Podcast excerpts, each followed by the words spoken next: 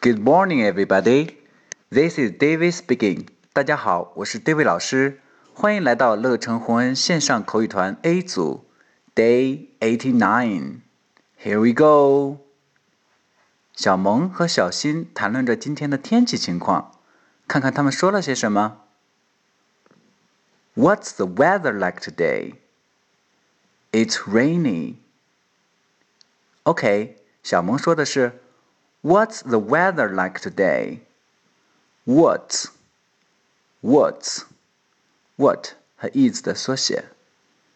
The, the，这里要注意 th 的咬舌。Weather, weather, th 的咬舌。er, er，注意 r 的耳化。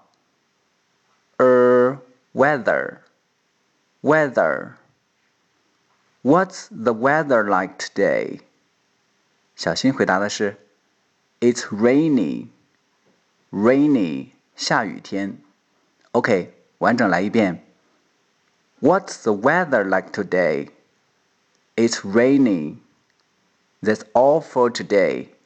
See you next time.